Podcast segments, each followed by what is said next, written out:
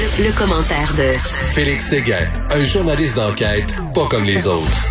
Mon cher Félix, tu veux nous parler d'un des fleurons économiques du Québec, une entreprise là, vraiment qui met en valeur nos ressources naturelles, l'une des plus belles, des plus fortes ressources naturelles qu'on a au Québec, c'est-à-dire les faufounes.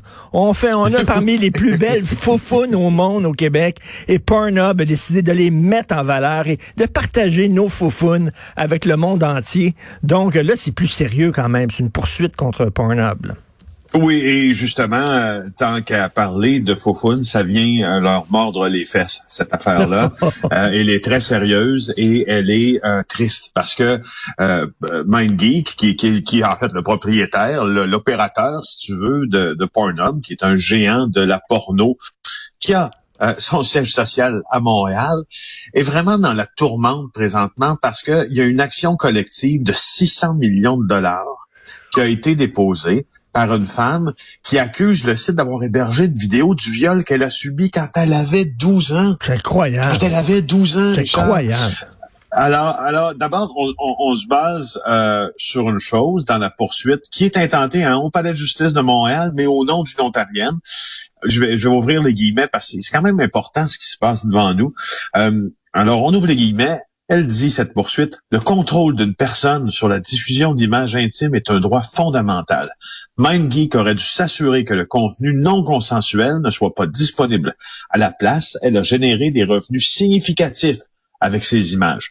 Alors, tu, tu comprends, c'est un peu le postulat de départ de cette poursuite-là. Évidemment, vas-y Richard. Mais non, mais c'est parce qu'il y a personne qui filtre.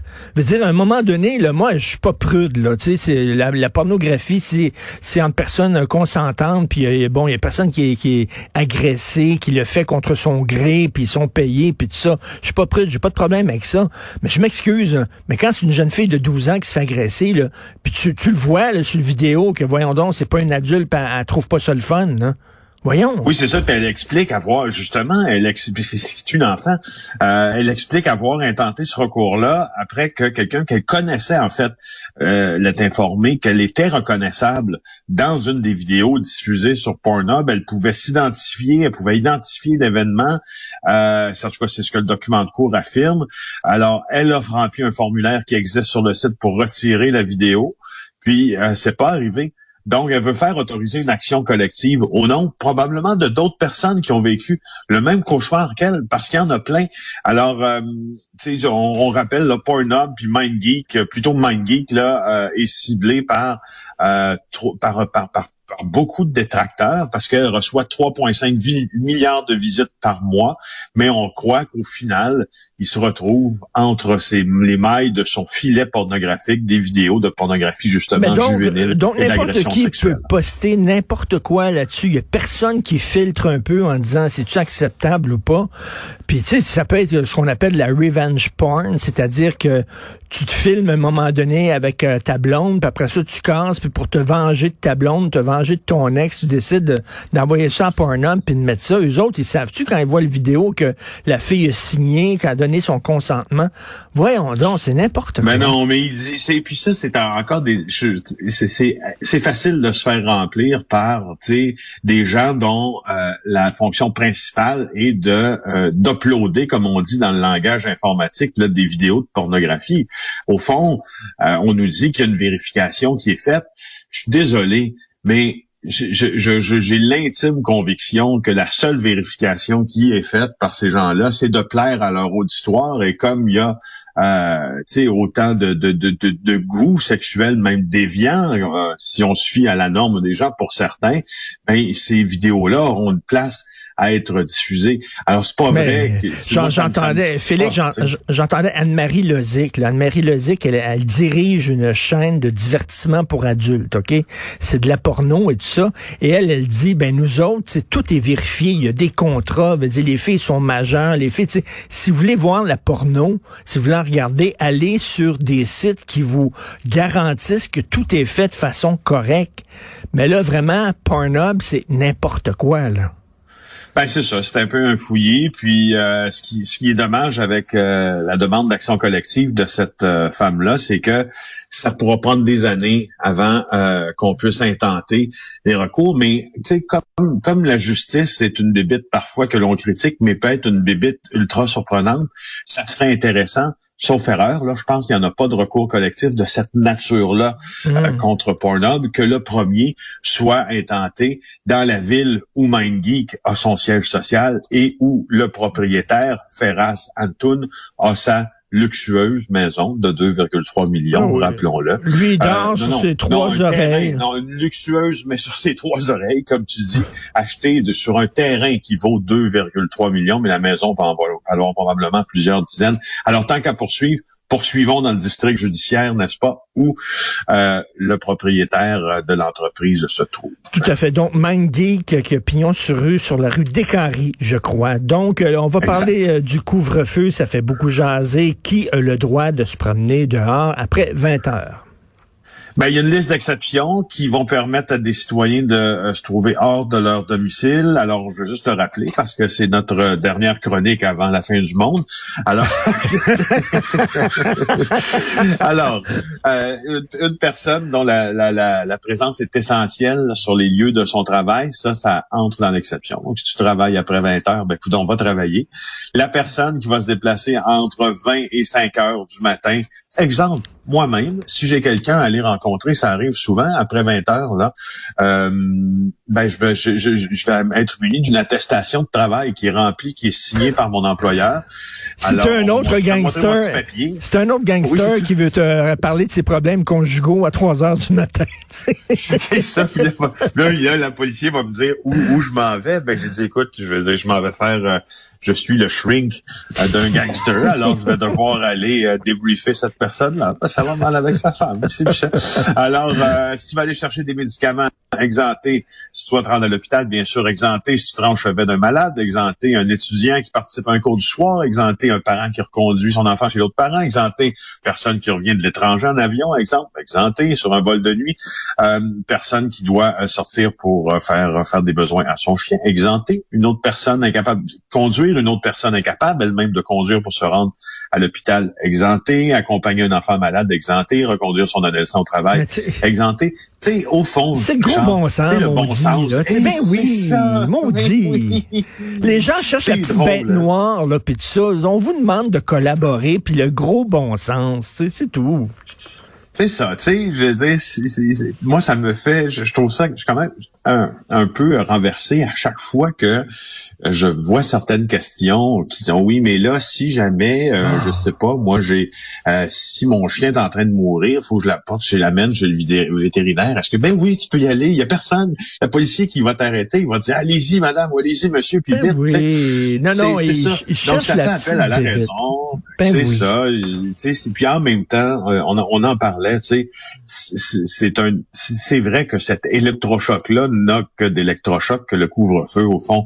Euh, puis le couvre-feu est un message bien plus que euh, une ben application rigoureuse. Là, les policiers vont faire preuve de beaucoup de jugement.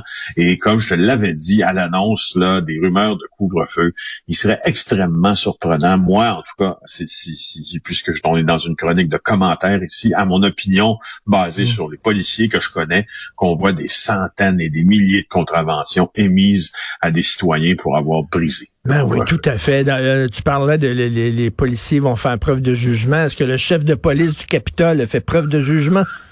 J'ai de la difficulté à dire que oui. Hein? Euh, Stephen Sand euh, a remis sa démission qui sera effective à compter du 16 janvier. Il a envoyé cette lettre-là à la direction du service de police. C'est, euh, je pense que c'est MSNBC qui en a parlé en premier hier. Parce qu'il faut bien le dire, euh, on a revu les images hier. On va revoir ces images-là pendant quoi une centaine d'années peut-être? oui, oui. Euh, ben non, mais c'est vrai. On, on, des, des, policiers con complètement euh, complètement euh, dépassés par les événements, puis qui n'ont pas su prévoir que la manifestation de gens euh, qui ont été, disons, harangués, on pourrait même dire ça, par Donald Trump, pouvait devenir une manifestation violente.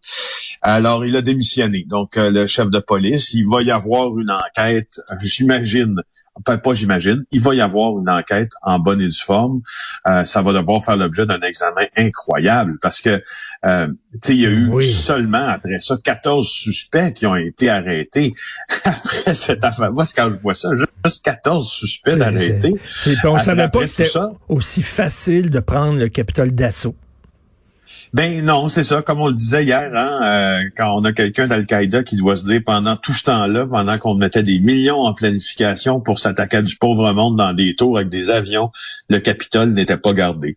Euh, alors, euh, moi je trouve ça important de, de, revenir sur cet événement-là parce que franchement, ça, ça c'est un des angles, pas un des angles morts, mais un des angles certains euh, de, de appelons ça euh, l'attaque des pro-Trump au Capitole. Ben oui, puis écoute, dans le journal de Montréal aujourd'hui, page 14 et 15, là, on fait le portrait des, différents bozos qui ont pris d'assaut le Capitole, dont le gars qui est aiguisé en viking, qui dit qu'il est un soldat spirituel.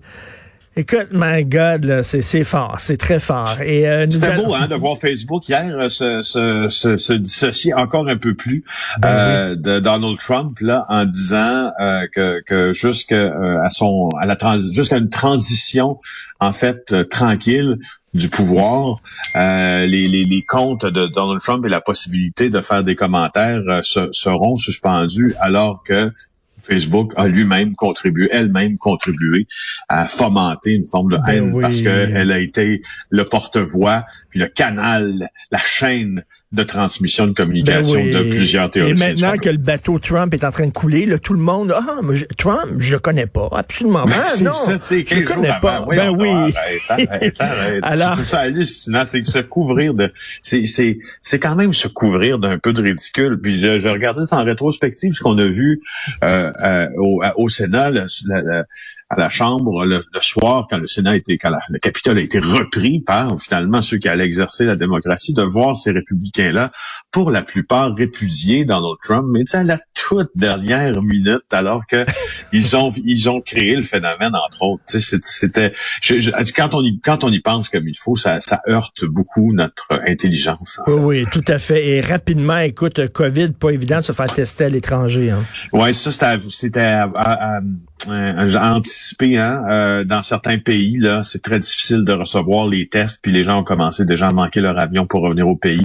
Euh, tu vois, même une femme qui arrivait de Philadelphie aux États-Unis, là, à l'arrivée, on la voit dans le journal avec un test négatif, mais c'est difficile. C'est, aux États-Unis, c'est pas si pire, mais quand tu es pris euh, ou pris ou quand tu es en voyage dans certaines destinations, euh, Cuba, ça semble être difficile. République dominicaine, ça semble être difficile. Costa Rica, le système de santé est un petit peu euh, mieux organisé. C'est un peu plus facile et ça va coûter environ 300 balles. Alors, sachons-le.